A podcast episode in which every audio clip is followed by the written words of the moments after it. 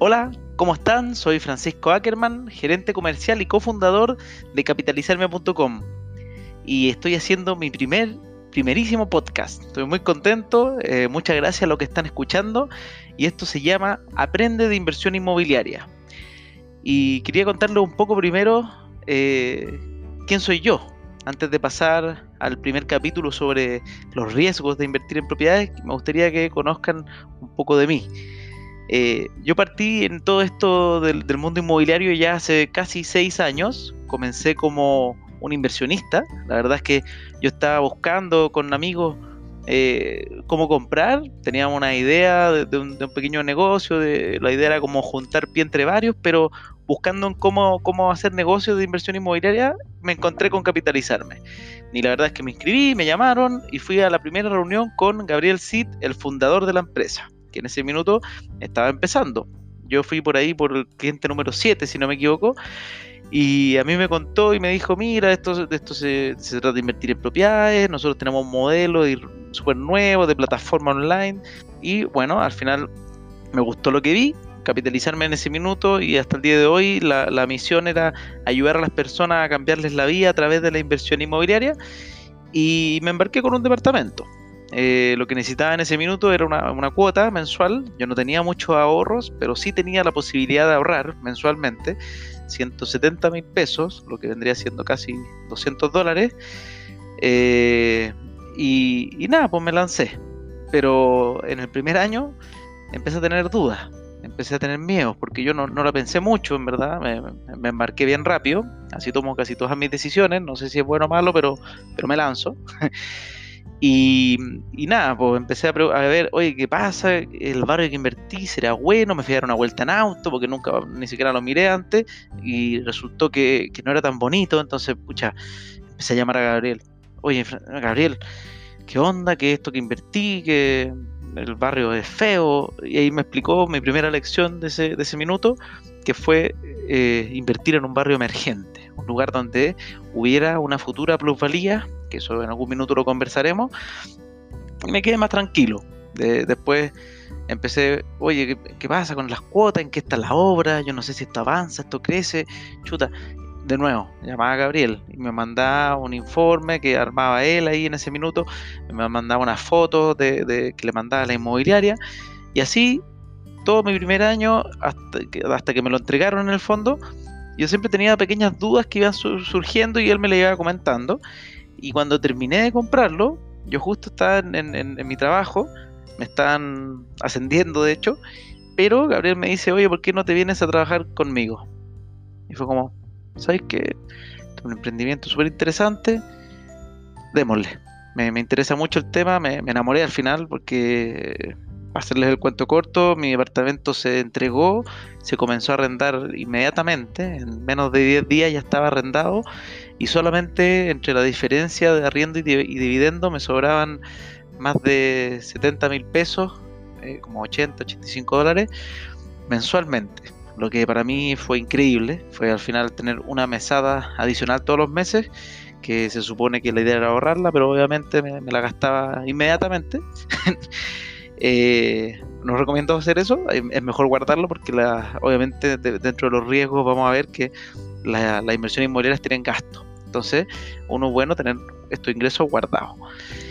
Pero empecé, y empecé creando el área de experiencia de clientes, porque así como yo tuve muchas dudas, dije, pucha, ¿sabéis qué? Me, me, tinca que, o sea, yo, yo creo que los clientes van a tener las mismas dudas.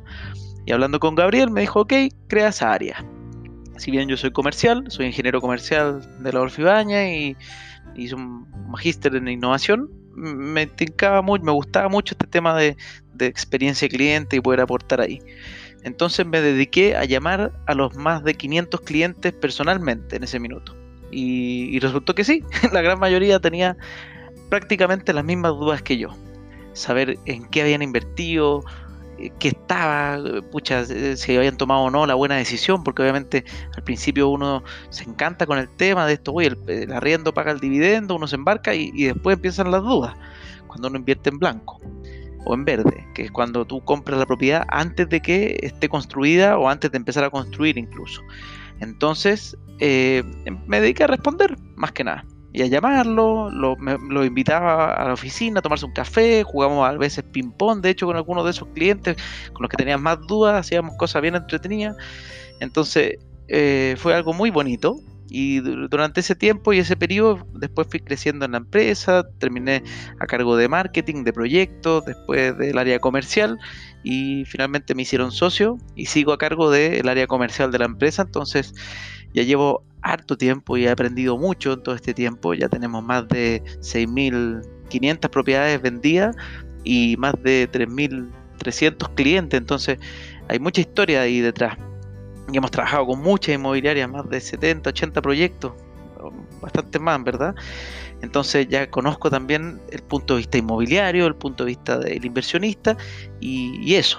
Y eso, eh, en todo este tiempo, siempre he querido poder transmitirlo de alguna manera, más allá de que la empresa tengamos un blog. Dije, ¿cómo puedo transmitir mis conocimientos a las personas? Por eso quise hacer este, este podcast. Entonces, estoy muy contento y ahora quiero pasar ya a lo, a lo, que, a lo que vinieron a escuchar este primer capítulo sobre eh, cuáles son los principales riesgos y yo los englobé en los nueve principales riesgos de la inversión inmobiliaria. Ya están abiertas las inscripciones para www.challengeinmobiliario.com, un seminario, un desafío durante tres días donde junto a Rodrigo Levine enseñamos todo lo que sabemos de la inversión inmobiliaria por solo 100 dólares, además de recibir unos ebooks de regalos, workshop, un workbook para poder trabajar en conjunto con nosotros esos tres desafíos, un seminario en vivo y además el Master Excel para poder evaluar tus inversiones. Bueno, estos nueve riesgos de inversión inmobiliaria los voy a separar un poquito. Los primeros cuatro tienen más relación a cosas que uno puede ver antes eh, y, buscar bastante bien. Y después eh, ya son cosas que uno tiene en el camino y posterior a la inversión. Entonces vamos a partir con el primero que es elegir una mala ubicación. ¿Qué quiere decir esto? La, mala ubicación principalmente va orientada a que una ubicación, estamos hablando siempre en demanda, en, en fondo en propiedades de inversión, una mala ubicación quiere decir un lugar que probablemente después no va a ser exitosa a la hora de arrendarse, que en el fondo es un lugar donde quizás las personas buscan para vivir y, y cuando uno piensa en vivir, hay cosas que, son el gusto, entonces el gusto, no, como no tiene nada escrito, pucha, no, sabemos qué le gusta a las personas, pero eh, cuando uno está eligiendo una ubicación y, se equivoca, esto puede costarte que no se arriende bien. Después quizás se pueda vender, eso sí, pero, pero lo más importante es que la ubicación tenga una alta, una alta, altísima eh, demanda de arriendo, que después es algo que vamos a interiorizar. Pero, ¿cómo no fallar en esto? Cómo no caer en este, en este, en este riesgo, es simplemente dándose cuenta que la ubicación, en lo que estamos hablando en, Santiago, por lo menos acá en, Chile, y en regiones de, Chile, la, una buena ubicación va bastante guiada de la mano de las estaciones de metro en lo que es Santiago. Y en ubicación en regiones, normalmente va guiado desde el punto de vista de a cuántos minutos estoy de, que esto normalmente se usa entre 5 a 10 minutos caminando de. Entonces, para no correr en el riesgo de, una mala ubicación, ustedes pueden ver los ejes de metro, ojalá una ubicación que no esté más allá de uno o un kilómetro y medio del metro, y ahí uno estaría diciendo que una ubicación que probablemente va a ser buena, y no solo eso, sino que además de estar conectada a través del, metro o de grandes vías, además que tenga buenos servicios cercanos, donde ahí también entra esto que esté cerca a cuántos minutos de un centro de estudio, un hospital, una clínica, unos eh, bienes de servicio, mall, supermercado y ese tipo de cosas. Y en lo que es regiones, vendría siendo también lo que dije antes, que es 5 a 10 minutos caminando de centros comerciales, centros educacionales, salud, educación, en el fondo, todos los servicios que necesitan las personas, obviamente si estamos cerca de la playa, a que esté también a pocos minutos de la playa, obviamente cuando uno está eh, arrendando en, alguna región que tenga algún atributo característico del sector, eso es bastante importante. En, Santiago muchas veces una de estas cosas buenas son las plazas alrededor. Pero ese es uno de los principales riesgos y cómo mitigarlo. El segundo es la mala calidad. La mala calidad es importantísima, fundamental. Por favor, nunca, nunca caigan en el, error en el riesgo de invertir en algo de mala calidad porque, no sé, porque encuentran un precio muy económico, alguien les tira una oferta que, que, parece imbatible, pero pucha, es tan importante. Al final la calidad la define más que nada la constructora, el cómo, cómo se construye esto, y uno puede siempre pedir las especificaciones técnicas de un proyecto y de un producto. Entonces, ¿qué, qué hace este riesgo? Que, que, que una, una, mala calidad te puede costar que después casi no se pueda vender. O que te suban muchísimo los costos posteriores en la compra, porque cuando te lo entregan quizás no están, pero al cabo del primero o segundo año, si, todo está construido con mala calidad, esto puede verse afectado negativamente tu inversión. Eh, por ejemplo, los famosos guetos verticales o todas estas cosas que se han visto, donde fallan los ascensores de, los edificios y la gente tiene que hacer filas de espera para poder tomar y poder ir a su casa, tiene relación con la mala calidad. Entonces, súper importante elegir bien, elegir con una buena calidad. Esto puede ser a través de una buena inmobiliaria, una buena constructora, y si no es tan conocida, uno puede meterse a buscar las especificaciones técnicas y orientarse con alguien experto que te ayude un poco eh, a entender eso. Eh, pero bueno, elegir algo que no sea de mala calidad, ese es un segundo riesgo. El tercero, ¿qué quiere decir esto de es una mala inmobiliaria?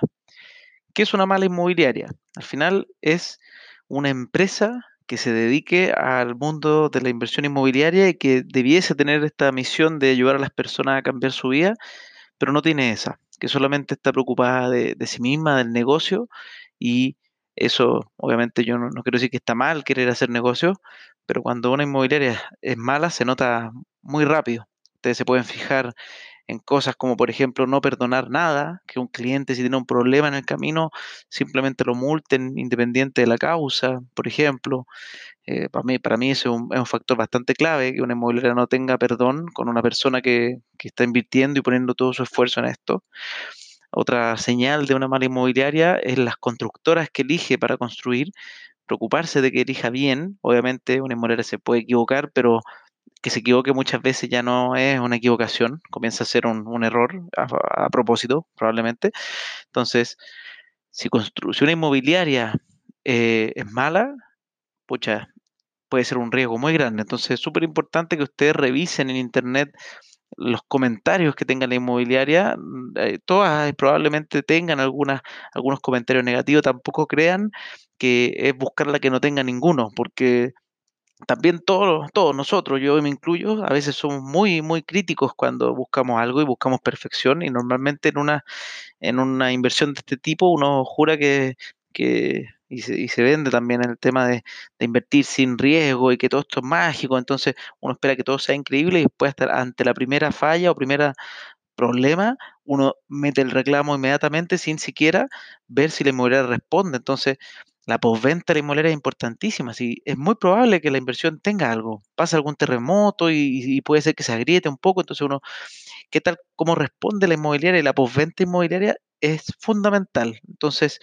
hay que preocuparse de elegir bien. Y preocuparse también de no encasillarla porque pueda fallar alguna vez, porque esto es normal. La cuarta falla, y muy importante, es no estimar bien la demanda de arriendo. Esto no quiere decir que uno sea experto y se ponga a ver pero todos los lugares cómo, cómo, cómo esto se comporta, pero uno puede encontrar nociones básicas. Eh, si uno eligió en el fondo un, un, sector con buena ubicación, normalmente esto se da por sentado, pero no es siempre así. Entonces, es súper importante fijarse quizás en los portales inmobiliarios, cómo está el sector, cómo se arrienda, preguntarle a la empresa de, de renta, ojalá que estén dedicadas a, renta de inversión, porque uno muchas veces comete el error de, de preguntar a un amigo que, que, es corredor de propiedades del sector, por ejemplo, por decir algo, del sector oriente, y uno le pregunta por una inversión en, un, en una comuna como un San Miguel y te va a decir, no, yo, yo no cacho, no, ese sector puede ser que no Y, la verdad es que ahí se están mezclando peras con manzanas, entonces uno tiene que preguntarle a las personas correctas, que al final es una, empresa que esté dedicada al mundo de renta residencial, una, empresa que esté dedicada al arriendo de inversionistas o al arriendo en sectores donde uno esté pensando en invertir. Eso son, es, un, es, un, es un tema súper importante, se puede abordar fácilmente. Simplemente pueden o encontrar una persona, o buscar en internet, o uno mismo hacer el, el, el, research, como se dice, en Google y en los diferentes portales para ver si el sector tiene hartas propiedades en arriendo y si estas se arriendan. Si uno finalmente, si ve que hay publicaciones y esta, y llama y, y, se fija que llevan poco tiempo porque se están arrendando constantemente, esto habla de una buena señal. Después empiezan los temas en el periodo de la construcción, cuando hablamos de inversión en blanco y en verde. Obviamente, este es un riesgo que no está cuando uno compra algo de entrega inmediata. O sea, igual, igual es uno, se lo voy a comentar, pero normalmente es cuando uno está en proceso de compra, que se llama eh, quedarse sin trabajo o tener algún problema en todo este periodo de construcción. Ustedes bien, quizás no todos sepan, pero uno cuando invierte en propiedades acá en Chile, normalmente y en blanco y en verde, uno firma una promesa de compra-venta, que es lo que lo único que quiere decir esto es que uno promete comprar la propiedad a la inmobiliaria en el momento que esté terminada. Entonces uno en ese tiempo fracciona el pie en cuotas entre que por lo general están desde que empieza la construcción hasta que termina, y a veces se puede extender también, pero ese es otro tema que hablaremos más adelante, pero dejémoslo en que hay cuotas que están entre la promesa y la escritura. La escritura es cuando ya vas a está terminado y te lo van a entregar y pasa a ser tuya. Y la promesa es cuando tú estás comprando al principio. Entonces, ¿qué pasa en el medio? ¿Qué pasa en el medio? Tú estás pagando tus cuotas todos los meses y pucha, te pasa un problema y te da miedo o, o cualquier cosa, en verdad. Tú no quieres continuar. Y bueno, ese es uno de los riesgos. Eh, hay mucha gente que acá se, gana grandes desilusiones porque, porque obviamente compran y después cuando uno quiere salir, muchas veces es muy complejo. Porque la verdad es que la promesa de compraventa es un, es un documento legal donde uno se compromete a adquirir esta propiedad porque así la inmobiliaria también disminuye su propio riesgo de, de poder construir, porque al final uno construye pensando que está vendiendo. Entonces, muchas veces son muy fuertes a la hora de, multar a una persona cuando no puede comprar. Normalmente, en mi experiencia, cuando casi cualquier inmobiliaria, las que no, yo soy, yo soy de, los convencidos que, considero que eso se llama ya una mala inmobiliaria, cuando uno tiene una enfermedad de, importante, una, enfermedad grave, cuando tiene un, accidente o una pérdida de trabajo, Normalmente las inmobiliarias te permiten resiliar, que es finalmente salir de, la, de dejar, desistir de esa compra y, que no te multen, sino que te, cobren obviamente los costos los costos de la inversión, que son los costos de la promesa, los costos notariales y lo que, lo que la persona, en el fondo, las personas que trabajaron en esa promesa. Pero más allá de eso, hay personas que a veces tienen miedo simplemente y no quieren seguir. Entonces, cuál es una de las formas de mitigar este riesgo. Eh, si uno está muy seguro, no es tan importante, pero si uno sí tiene dudas, es entrar en una inmobiliaria que permita la cesión. Eh, y la cesión, ¿qué quiere decir esto? Nosotros, por lo menos aquí en Capitalizarme, nosotros hicimos un convenio muy bueno con muchas inmobiliarias que son de arte de confianza, donde un cliente, un cliente que está comprando, si tiene cualquier razón, cualquier susto, puede optar por salirse de la compra eh, antes de que esta esté lista, obviamente, no salirse al final es muy complejo. Normalmente ahí la inmobiliaria sí ponen más, más problemas, pero durante el periodo uno puede entrar y decir, oye, yo quiero ceder mi promesa y lo que le importa a la inmobiliaria es que sus flujos se mantengan. Entonces lo más importante es no dejar de pagar. Y así uno puede negociar también. Entonces, uno entra a buscar un comprador que esté dispuesto a adquirir esta misma promesa al mismo precio original. Ojo con eso, porque hay también tanto empresas como personas especulativas que hacen al final daño en el mercado y en la industria, que se dedican a comprar promesas para después tratar de vender ese papel, que eso para mí está mal.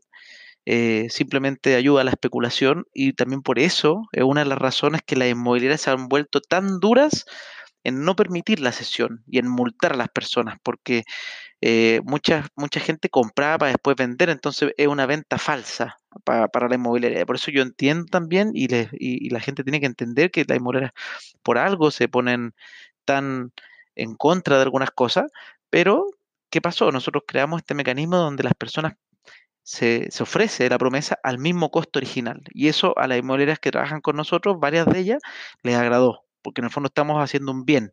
Ayudar a las personas que no pueden continuar, cambiándolas por otra persona que sí quiere continuar y quiere aprovechar ese precio original. Entonces, algo importante, obviamente no, no siempre, nosotros no vendemos el 100% de las propiedades de Chile, estamos muy lejos de eso. Entonces, cuando uno habla con una inmobiliaria, preocúpense de esa cláusula, de las cláusulas de salida. ¿Qué tan cercanos son las inmobiliarias a tenerlas. Después pasa otro riesgo que va a ser bien rapidito. Este es que la obra no pueda continuar, que hayan problemas en la construcción.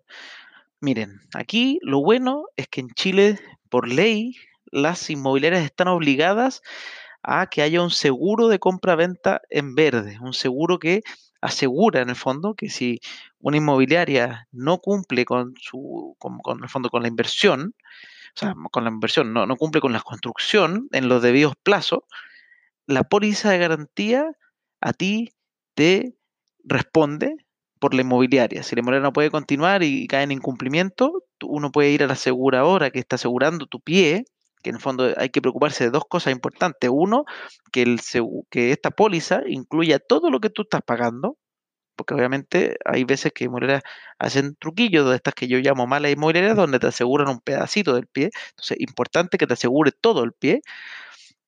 Y dos, eh, preocuparse de que exista un plazo, aunque sea pasado, pero que haya un plazo que uno pueda cumplir para hacer exigir la póliza.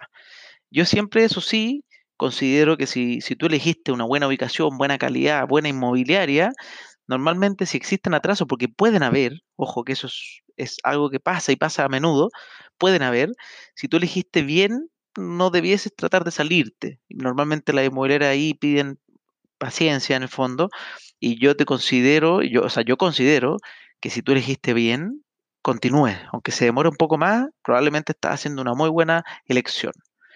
Después pasamos al otro, otro riesgo, que este vendría siendo el 7, que no te den el crédito hipotecario. Eh, ¿Por qué hablo de esto? De esto? Normalmente, eh, para que se entienda, y voy a hacer un, un, paréntesis, hay personas que invierten al contado. Y obviamente ahí algunos riesgos de esto se mitigan y no están, pero por lo general la inversión inmobiliaria se hace a través de un crédito hipotecario que te lo entrega un banco o una institución financiera. Entonces uno paga el pie, que el pie es un pedacito de la propiedad, lo paga en cuotas hasta la entrega y cuando va a escriturar tiene que pagar el resto de la propiedad. Y esto se hace a través de este crédito. Y puede ser que a veces uno se meta en cosas, porque normalmente uno tiene que hacer una preaprobación para pedir o para acceder a prometer un departamento, entonces, porque eso te dice que tú estás bien preparado.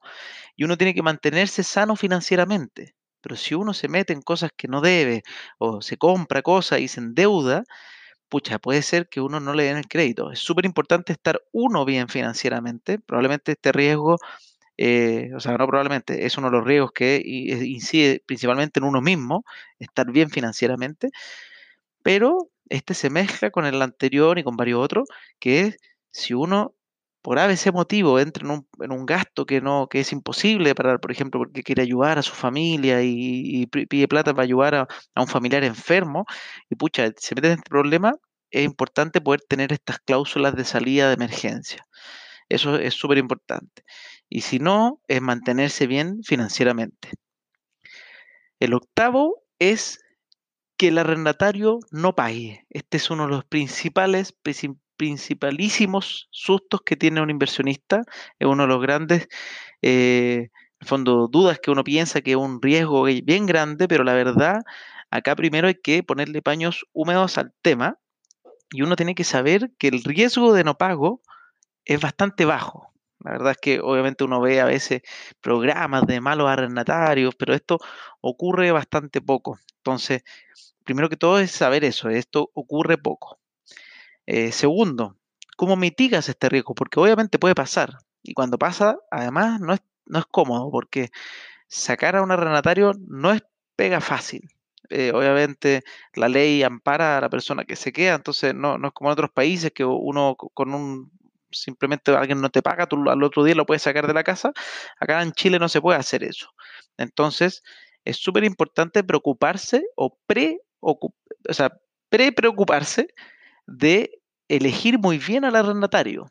Normalmente acá existen empresas de administración que te ayudan en esta labor eh, y uno puede tomar eh, consideración todos los consejos que ellos dan, contratarlas, porque ellos te pueden ayudar. Existen, en el fondo, informes como el de, Destácame o el informe de DICOM que te, habla si la persona eh, cumple con su obligación. Entonces, uno en verdad, precalificar al arrendatario acá es clave.